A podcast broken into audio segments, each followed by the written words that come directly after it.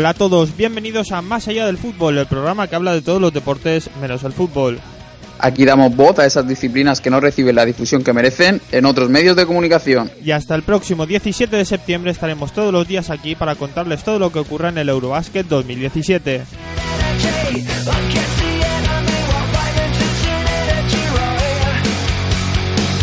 Recordad que nos podéis seguir en las redes sociales en Twitter, arroba madf-radio y en Facebook, facebook.com barra más allá del fútbol radio. Mi nombre es Manu Martín Albo. Y el mío, Manuel Ricarte. Esto empieza ya.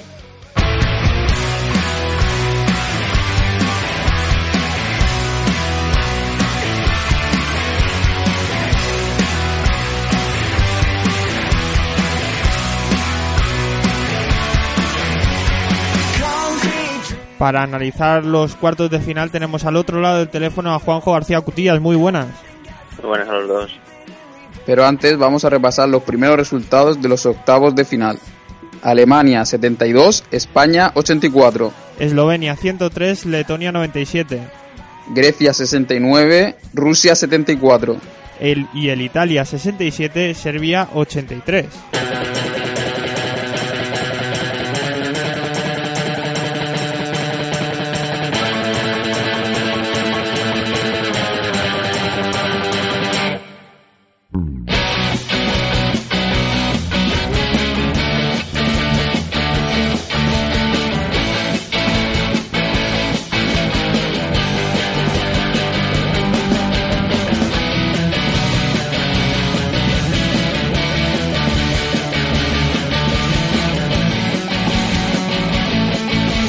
Vamos a empezar repasando ese Alemania 72, España 84, pero antes de meternos en, todo lo que dio de sí el partido, un poco complicado por ese inicio, vamos a escuchar lo que dijo Escariolo al finalizar. Estamos muy contentos por estar otra vez en una semifinal, tiene mucho mérito por cómo hemos sabido tener paciencia con el partido, que había empezado de una manera un poco complicada, y también por haber... Eh, sabido esperar el momento ¿no? para, para romperlo sin precipitarnos, pero subiendo nuestro nivel defensivo. lado, al final, eh, yo creo que, que, ha funcionado, es decir, dejar un poco más de tiro de fuera a Schroeder, que ha metido, pero no ha recibido faltas, ha perdido siete balones, y su compañero han hecho 3 de 18 en tiro de 3 puntos porque no, ha podido, no han podido gozar de esa libertad, de, sin embargo disfrutar si hubiésemos concentrado demasiado nuestra defensa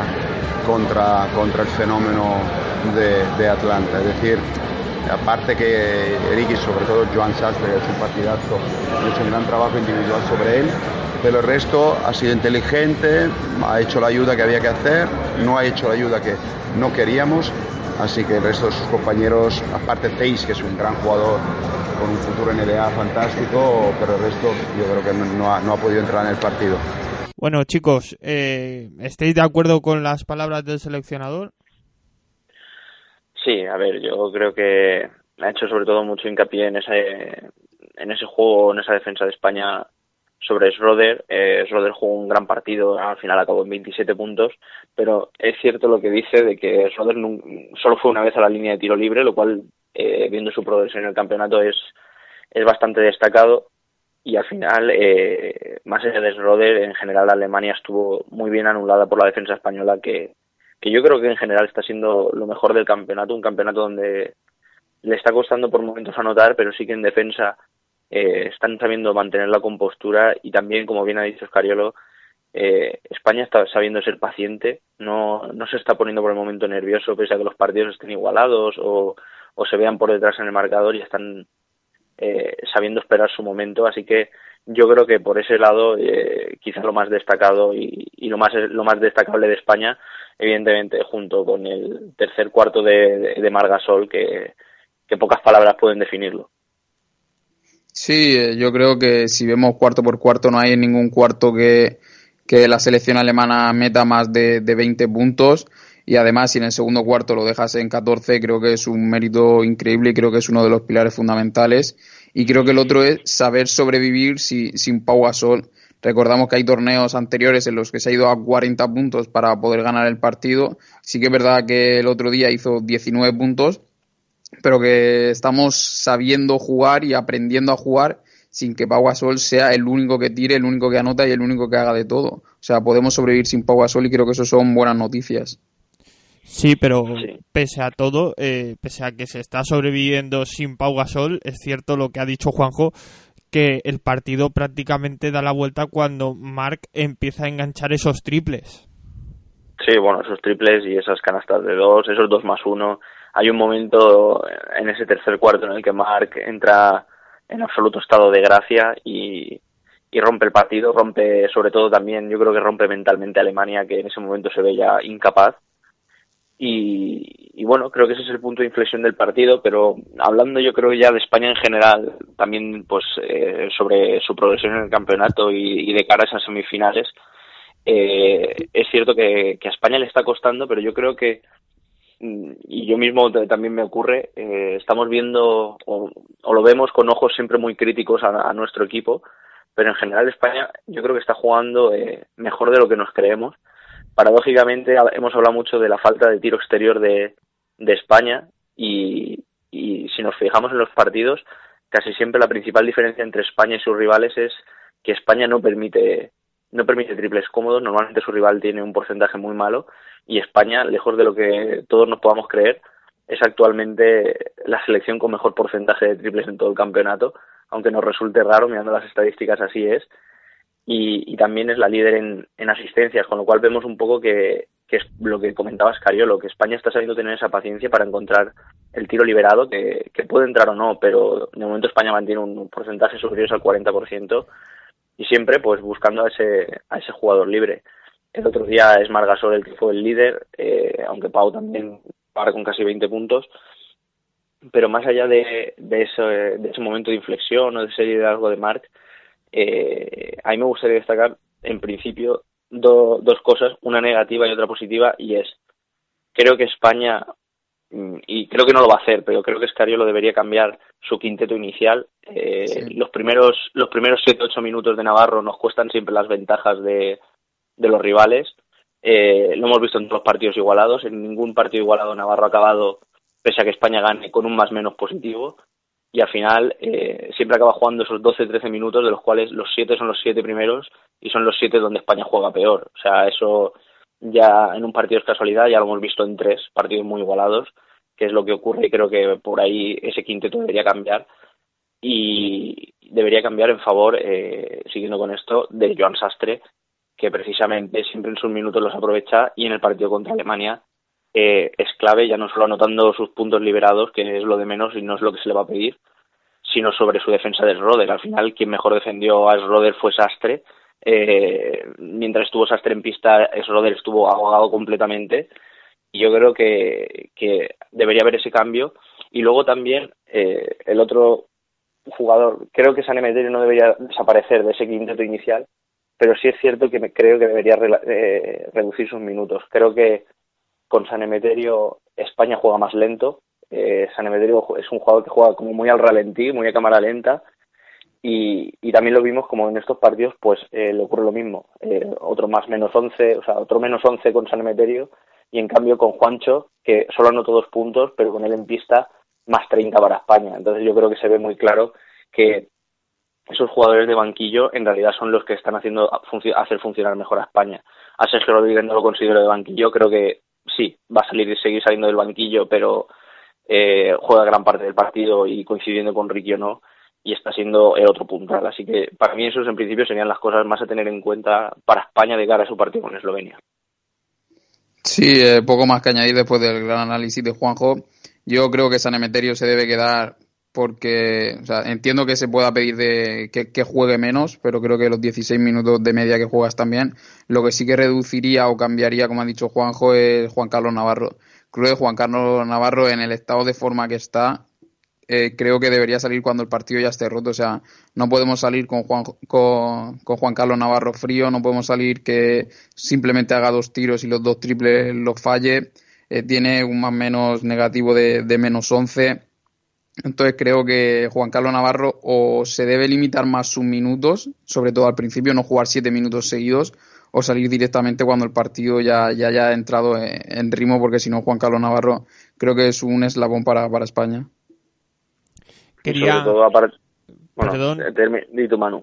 No, lo mío era un apunte respecto a lo que has comentado tú antes, Juanjo, de que eh, Mark y Pau, eh, aunque Pau no estuvo, no fue el que tiró precisamente más de la selección, sino que fue Mark, pero entre los dos hermanos Gasol hicieron 47 puntos de los 84 de España. Sí, bueno, eso como digo, Mark tuvo su momento de gracia eh, y Pau pues simplemente es un jugador que al principio te puede sorprender, pero después de tantos años ya uno no se extraña de que cree que Pau está haciendo un partido malo y acabe con 20 puntos y 10 rebotes. Creo que ya estamos acostumbrados a que un partido malo de Pau es un partido bueno de cualquier jugador y, en ese aspecto, pues bueno, contento de que de momento se haya llegado hasta aquí. Eh, se esté jugando yo creo que sobre todo en defensa muy bien y yo creo que por ahí es por donde España va, va a tener que intentar meterle mano a Eslovenia. Sí, eh, yo creo que nuestra mejor baza sigue siendo la misma que creo que desde el principio del campeonato, que es que los jugadores Gasol, sobre todo contra Eslovenia, funcionen, porque si vemos a Eslovenia, Eslovenia que va a ser nuestro siguiente rival, creo que es un, equipo muy, muy, muy rápido y que aprovecha muy bien sus jugadores exteriores. Entonces, si conseguimos hacerle daño, mucho daño en la pintura, creo que tendremos grandes posibilidades de, de ganar el partido. Pues si no tenéis nada más que decir de la selección española, ¿algún apunte os queda? No. Saltamos ya al eh, que va a ser el rival de la selección española en el partido de, esta tarde-noche, eh, que salió del Eslovenia 103, Letonia 97. Eh, Juanjo, ¿el partido del Eurobásquet? para mí, sin duda, ya, ya lo advertíamos a priori que junto con España eran las dos mejores selecciones, sobre todo en cuanto a su potencial ofensivo. y bueno, se vio un partido raro, eh, es verdad, porque fue como a rachas, es decir, cada cuarto se encargó de dominarlo una selección. Mm, pero yo creo que Eslovenia lo marcó pues eh, en, un, en un primer cuarto y en un principio eh, fulgurante y espectacular de Goran Dragic, que, bueno, como ya nos tiene acostumbrados todo el campeonato. Y luego en un tercer cuarto que dominó desde la defensa y también el desacierto de Letón. Letonia, antes, de, antes del descanso, le había dado la vuelta al partido le había dado la vuelta al partido pues con sus armas, eh, con un acierto desde el triple brutal, casi el 50%, mientras que Eslovenia lo que estaba haciendo era mucho penetrar mucho y forzar muchas faltas. Y, bueno, Letonia le había dado la vuelta al partido, parecía que lo podía tener dominado, pero en el tercer cuarto, pues Eslovenia subió su defensa, colapsó completamente a Letonia y también la volvió a colapsar, eh, consiguiendo que por fin se cargara de faltas y teniendo que sacarlo del partido. Y bueno, eh, ese cuarto ya marcó todo. Eslovenia en, en Letonia en el último volvió a anotar 30 puntos, pero, pero ya no fue suficiente. O sea que lo intentaron en el último segundo, porque Eslovenia, la verdad es que eh, en el último cuarto parecía una réplica del segundo, donde Letonia le iba a dar la vuelta al partido, pero dos triplazos de Doncic y una canasta eh, absolutamente espectacular de Dragic que, es para repetir en bucle y verla una, una y otra vez pues sentenciaban un partido que, bueno, Letonia peleó hasta el final con, con pelea y bronca, y bronca incluida entre Profingis y, Randolph, pero bueno, al final Eslovenia supo mantener esa ventaja y acabar llevándose el partido y, bueno, una Letonia que cae en cuartos no va a pelear medallas desafortunadamente por el camino que le ha tocado conseguir, pero que yo creo que es una selección con muchísimo futuro. Sí, Manu, al le has dicho a Juanjo la, tu primera pregunta si creía que era el partido del Eurobásquet. Yo creo que ha sido el partido con mayúsculas de, este Eurobásquet. Vemos una anotación de casi de NBA 103-97. Y si repasamos los cuartos, cuarto a cuarto, se ve claramente lo que ha dicho Juanjo. Eh, hay veces que parecía que Eslovenia dominaba y hay otras veces que, que, Letonia también podía darle la vuelta al marcador y, y dominar. Si vemos el primer, cuarto, el primer cuarto, 34-23 favorable a Eslovenia, ya se fue de 11 pero es que luego llega el segundo cuarto y es 17-32 favorable a Letonia. Por lo tanto, toda la renta que había conseguido Eslovenia eh, se la limpia Letonia. Y luego, después salimos del descanso 25-11. Otra, otra vez dices, bueno, pues ya tiene Eslovenia a ganar el partido.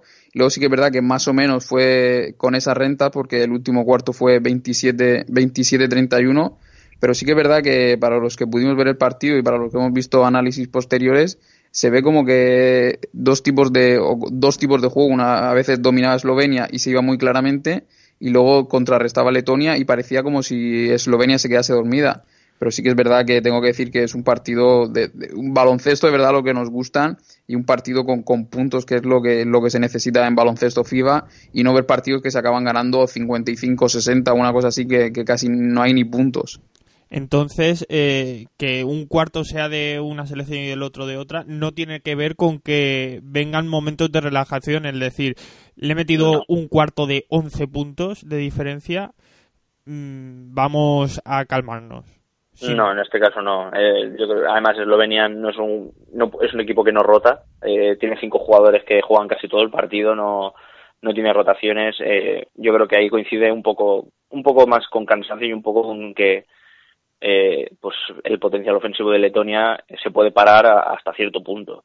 Y hay que jugar un poco también con la suerte. Ayer eh, Letonia solo mete 12 triples, eh, que son muchos, pero lanzó muchísimos más, 36, y en cambio no, no forzó todas las faltas que Eslovenia. Eslovenia lanzó 40 tiros libres y cogió 13 rebotes más que Letonia. Entonces vemos un poco esa disparidad en el juego. Eslovenia prefería penetrar, prefería forzar faltas, prefería un juego más, más, más seguro y Letonia pues eh, abusó de su tiro exterior, eh, no, no anotó todo lo que, lo que le gustaría y entonces pues a partir de ahí, por eso yo creo que coinciden esos momentos de, de mejor o peor o peor anotación en Letonia. El tercer cuarto de Letonia es completamente nefasto y el cambio el último pues les entra todo, sobre todo al final. Entonces yo creo que no, ahí no había relajación en, en este partido y en unos cuartos de final de un Eurobasket no existe la relajación y, y hoy en el partido entre Eslovenia y España pues veremos cómo tampoco hay relajación de ningún tipo pese a los parciales que se puedan hacer. Sí, yo creo que con el dato que ha dado Juanjo de que Eslovenia tira 40 tiros libres y, Letonia eh, tira 18, creo que en eso se ejemplifica cuál es el juego de cada equipo. O sea, Letonia, Letonia es un equipo que a, la cabeza con Porzingis, eh, todo base exterior. Vemos que Porzingis no tuvo su, su día, uno de siete en triples pero que es una selección que se dedica a hacer triples. Eh, recordemos los partidos anteriores que metía 17, 18 triples fácilmente y vemos como Eslovenia es una, una selección como reclamábamos eh, en, programas anteriores a España. O sea, necesitamos que penetren, que no tengan miedo a ir al cuerpo contra cuerpo, que vayan contra rivales más grandes y así se demuestran los 40 tiros, casi 40 tiros libres que, que dispuso Eslovenia. Y hablando ya un poco más de lo que se le avecina a la selección española esta tarde, eh, ¿creéis que el cansancio al que hacía referencia sobre todo Juanjo se puede notar en Eslovenia? Porque estoy, tengo aquí delante las estadísticas y, por ejemplo, Randolph jugó eh, algo más, casi 34 minutos, Dragic 32, eh, Doncic 36. ¿A quién le puede perjudicar más el cansancio? Yo creo que llegados a este punto no existe el cansancio. Yo creo que da, igual los minutos que hayan jugado Eslovenia, eh, llegados a estos puntos, y además en un campeonato corto no hay, no hay momento para el descanso. Es cierto que en la primera fase te lo puedes dar, pero ahora mismo eh, no, no creo que, que a Eslovenia le pueda perjudicar en absoluto el cansancio. Van a salir a tope los 40 minutos y, y hoy es el partido de, yo creo, de las dos selecciones. Yo creo que de esta semifinal, aunque luego en la final pues puede haber una sorpresa, pero para mí el, el que debería ser el vencedor de, este torneo sale, sale del partido de esta noche. Para mí es, sí, como se suele decir, una final anticipada y por lo que espero es ver pues eh, 40 minutos de un baloncesto espectacular, aunque como evidentemente como seguidor de España pues me gustaría ver el partido más tranquilo y que Eslovenia pues tuviera un partido nefasto, pero bueno, eso no creo que ocurra así, pero por, soñar que no quede. Sí, o sea, como, como Juanjo ha comentado, creo que en este tipo de partidos y en torneos tan cortos, yo creo que el cansancio no debe, no debe, no debe sentirse. Y además, eh, hace dos meses que acabó la NBA y la ACB, por lo tanto, los jugadores han llegado descansados, han tenido una buena preparación de previa al Eurobasket, pensando en esto, en que selecciones como Eslovenia tienen cuatro o cinco jugadores que juegan media hora y los demás eh, depende de las faltas que cometan los propios jugadores titulares. Por lo tanto, no creo que se note mucho el cansancio, aunque si nos vamos a una prórroga, en un partido disputado, en un partido físico, en un partido en el que la velocidad es máxima, pues puede ser que se note, pero creo que son jugadores como Randolph, como Draghi, como Doncic, que están acostumbrados a, sobre todo Draghi, que juega eh, NBA 82 partidos, juega tres o cuatro partidos a la semana, no creo que no tenga el cansancio. Entonces, sobre el partido de esta noche nos quedamos en que eh, puede ser un partido como el Eslovenia-Letonia con unos cuartos de anotación muy diferente y que no se va a notar el cansancio, que va a ser la final anticipada y que por supuesto no es apto para cardíacos. Yo supongo que será así, pero también aparte de lo de los cuartos, eh, añadir que yo dudo que, el partido de esta noche sea como el de Eslovenia-Letonia, es decir, no se va a ir a 100 puntos va a ser un partido mucho más cercano a, los 80, 80 y, 80 y tantos, que creo es lo que, en lo que se moverán las dos selecciones y que al final pues mm, se va a decidir por, por los pequeños detalles. Creo que, como dije, el Letonia nos podía dar más sustos por su juego excesivo desde, desde el exterior, pese a que estamos haciendo una buena defensa ahí. En cambio, Eslovenia, pues creo que sin tener evidentemente el juego interior de España, creo que son muy superiores a nosotros en el juego exterior. Eh, nosotros no tenemos un Dragic y no tenemos un, Don, un Doncic eh, ahora mismo. Entonces cada uno va, va, a jugar con sus bazas y, va a depender mucho de, quién sepa defender mejor. Hemos visto que el resto de selecciones han sido capaces de, parar nuestro juego interior. Quizá eh, el anterior partido de Alemania la que menos, con ese momento estelar de Marcasol, aunque el momento estelar de Margasol no viene desde el juego interior, sino viene desde mm, dos más unos estratosféricos y triples a siete metros, con lo cual, pues eh, en ese aspecto creo que Eslovenia sabrá muy bien cómo pararnos y nosotros pues hay que ver, eh, normalmente hemos tenido o hemos podido centrarnos en un jugador exterior del resto de, equipos para centrarnos. Eh, ahora hay dos sobre todo, aunque Prepelic también está haciendo un muy buen campeonato, con lo cual eh, la defensa exterior de España tiene que estar toda al 100% y de ahí de ahí que yo reclame pues eh, que Navarro directamente no juegue porque en defensa pues nunca ha sido su fuerte y creo que España es por donde tiene que apostar desde el principio. Hay que defender a muerte a Dragic que pese a todo y pese a sigue siendo el líder de este equipo y luego, pero sin, sin olvidarnos de, de Doncic, que bueno, ayer sentencia a Letonia, eh, o antes de ayer sentencia a Letonia, eh, y está demostrando pues que el potencial ofensivo que tiene, pese a tener 18 años, pues es increíble. Sí, yo ahora, a colación de lo que ha dicho Juanjo, le, quería hacer una pregunta, es, eh, ¿tú compartes lo que se dice en la mayoría de medios de comunicación de la Eslovenia de Doncic o crees que es la, la Eslovenia de Dragic? Hombre, yo creo que sin duda es la Eslovenia de Dragic. Eh, Doncic va a ser el futuro de Eslovenia, va a ser su estrella durante los años que él quiera. Ahora mismo tiene 18 años y, y todo un futuro y una carrera prometedora por delante y esperemos que las, lesiones no se encarguen de lo contrario.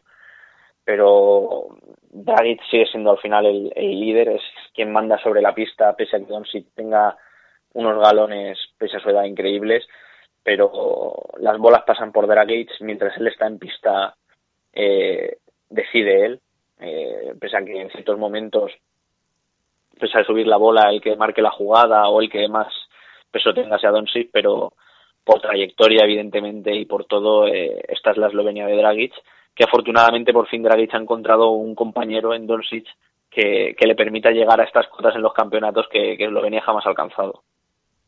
Sí, no, yo también comparto la, opinión de Juanjo y creo que es, no, no por criticar a nadie, pero creo que cualquier persona que haya visto un poco el Eurobasket y entienda un poco de baloncesto sabe que Goran Dragic es el líder de esta selección, por mucho que se quiera vender que Luka Doncic es, es el que manda la selección. Como ha dicho Juanjo, eh, Doncic es el futuro de esta selección y esperemos que, se le, le, respeten las lesiones porque tiene pinta de ser estrella mundial. Incluso ya hay algunas predicciones del draft del año que viene que apuntan a que podría ser el eh, número uno, pero yo creo que cualquier persona que haya visto un par de partidos de Eslovenia en este Eurobasket sabe que Goran Dragic es el líder de, este equipo y es la Eslovenia de Goran Dragic.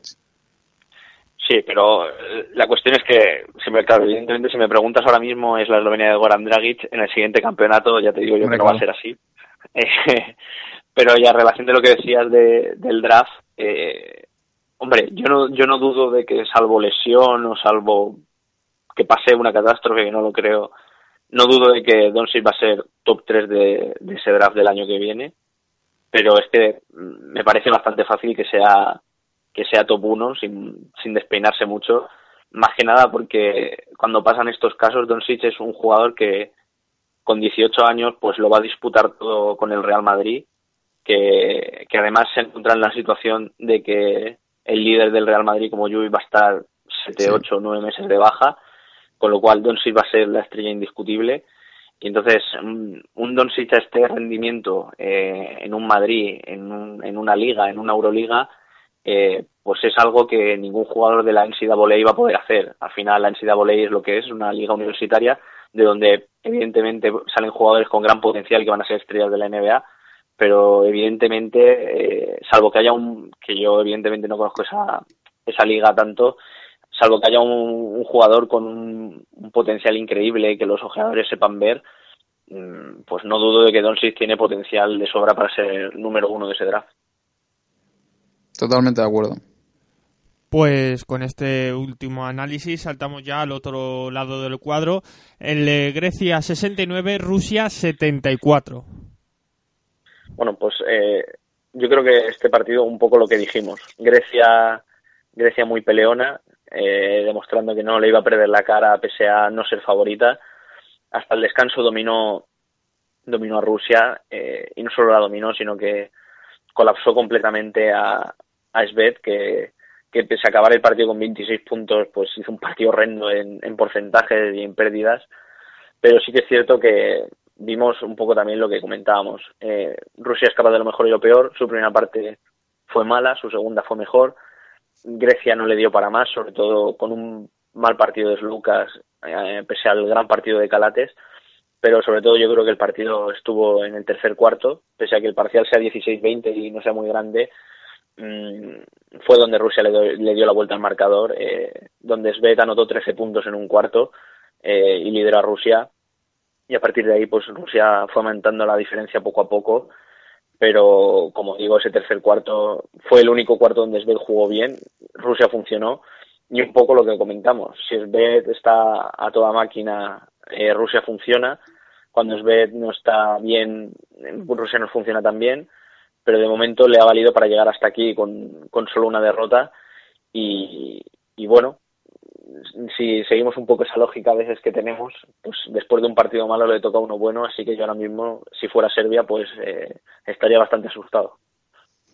Yo creo que se resume perfectamente el partido de Alexei Svet en que tiró los mismos, los mismos tiros de dos que los mismos tiros de tres. Por lo tanto, es un jugador, como ha dicho Juanjo, que estuvo horrendo en el, en el triple, hizo 2 de 11, un 18% y un 5 de 11 en tiros de dos, casi un 50% pero aún así 26 puntos gracias a los 10 tiros, 10 tiros libres que anotó. También quiero destacar el partido de, del pívot de, Rusia, de Timofey Mozgov, 15 puntos. Creo que en los momentos en los que Sven no estuvo eh, acertado, eh, Rusia pudo tirar de, de Mosgov. Y como comenta Juanjo, eh, yo creo que el partido, dos caras de Rusia. La primera cara es la que parece que Rusia no está ni, ni se le espera y a partir del tercer cuarto en el que empieza a remontar, en el que se mete en el partido, en el que Svet empieza a acertar sus tiros, y luego ya en el último cuarto también lo gana 16-23 y poco a poco Rusia va aumentando la ventaja, poco, poco a poco Rusia se va gustando más, poco a poco es, ves, va calentando y entrando en el partido y creo que es una cosa que, que, Serbia tiene que, controlar el tema de cuánto pueda desaparecer o cuánto eh, tiempo esté sin anotar o, sin estar acertado eh, Y bueno, aparte de todo eso, yo, pues como he destacado, Grecia es un equipo que correoso que pudo llevarse el partido eh, hasta el último momento, que estuvo luchando ahí. Y también decir que Grecia pierde el partido, si hablamos estadísticamente, lo pierde desde el tiro libre. Mm, hace 10 de 20 en tiros, en tiros libres, eh, un 50%. Mm, en un partido de este nivel es algo que no se puede consentir y, al final pues esos puntos son los que le, le, le cuestan el partido. Así que especialmente mal porcentaje de, de printesis, que espero que después de esto pues se vaya a tirar mil tiros libres seguidos para de cara a la temporada, porque desde luego en Olympiacos no se va a poder consentir en partidos importantes hacer un 3 de 8 en tiros libres. Y con esto saltamos al último partido que repasamos hoy, el Italia 67, Serbia 83. Bueno, pues yo creo que el partido con menos historia de, todos los cuartos de final. Eh, por fin se cumplió un poco lo que venía diciendo yo. Eh, Italia no es selección para hacerle, para plantarle cara a Serbia.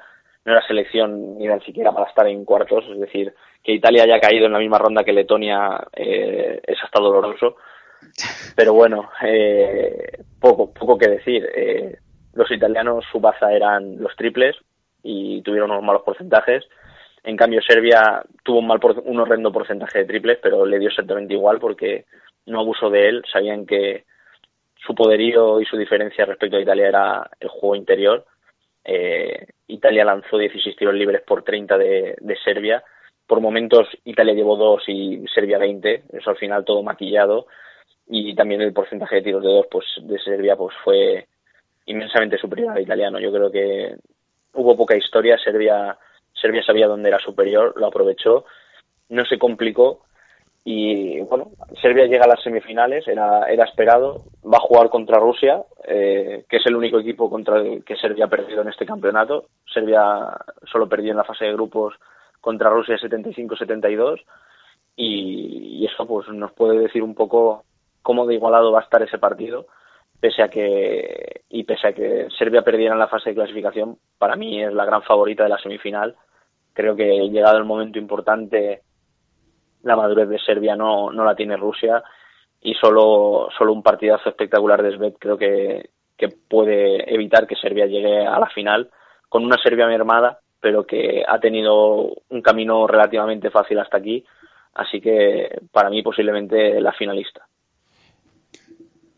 Y antes de darle paso a Ricarte, perdona, eh, Juanjo ha hecho referencia a los tiros de tres. Italia metió 8 de 29, eh, un 27%, casi 28, y Serbia apenas tiró 17 eh, tiros que solo entraron en 3, para que notemos ahí las diferencias entre una y otra. Sí, pero ahí se ve cuál es el juego de, cada uno. Estamos diciendo desde el principio del torneo que si Bellinelli es capaz de meter 6-7 triples y además es acompañado de Datome, Italia tiene que ganar. Vemos como Bellinelli hizo 2 de 11 y Datome 2 de 6, entre los dos 4, triples de los 8 que metió, que metió Italia. Creo que eso resume bastante bien el partido. Además, Bellinelli hizo 34 minutos, fue el que más jugó de la selección italiana y tuvo malos porcentajes de tiro. Por lo tanto, si a Italia, que su baza son los triples, no le entran, poco más porque no tiene más que, que, que Bellinelli y Datome en el triple. Y bueno, eh, viendo que este partido no dio más de sí, vamos a centrarnos, ya ha adelantado algo Juanjo en la semifinal Rusia-Serbia.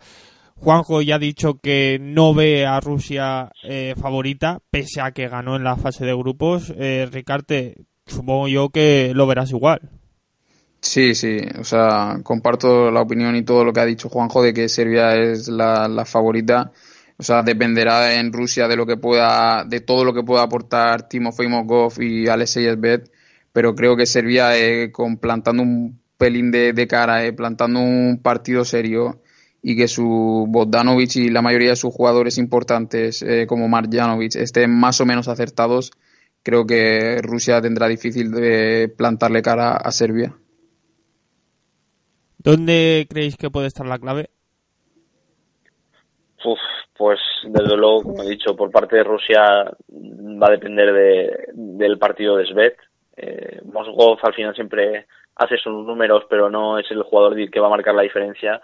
Ese va a ser Svet, depende de cómo esté.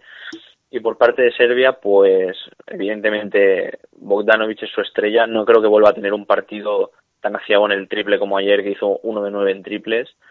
Así que muy importante la defensa de, Rusia sobre él.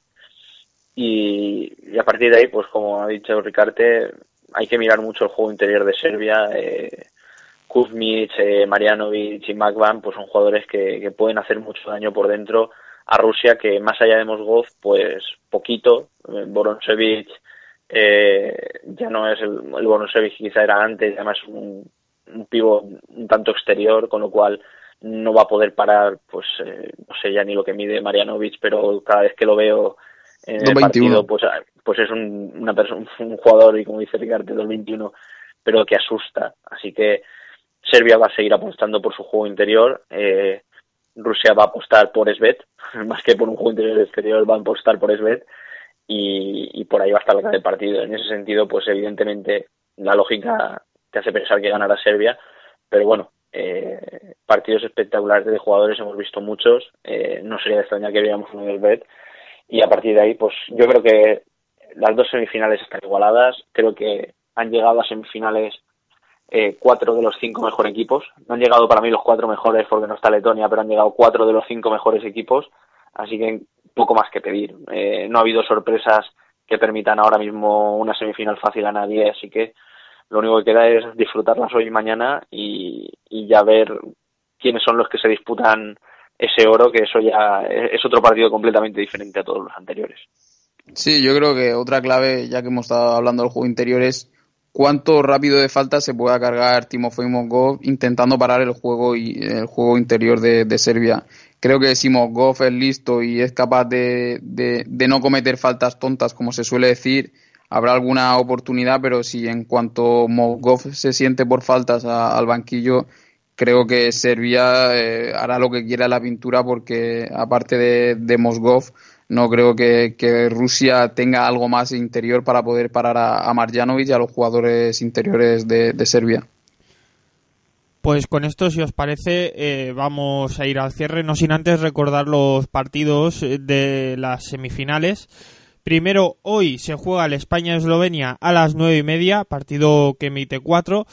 Y mañana. ¿Eh? Ocho y media. Perdón. Eso pasa por fiarse de los eh, horarios de la FIBA que no están convertidos. Y, y ya me he liado. Ya mañana a las ocho y media el Rusia-Serbia, la segunda semifinal.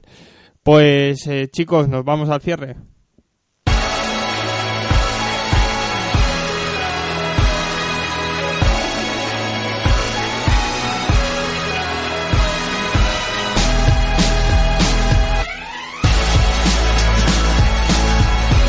Hasta aquí llega el programa de hoy. Lo primero que quiero hacer es darle las gracias de nuevo a Juanjo García Cutillas por estar siempre atento a dónde podemos meter la pata y por supuesto por sus análisis de los partidos de baloncesto.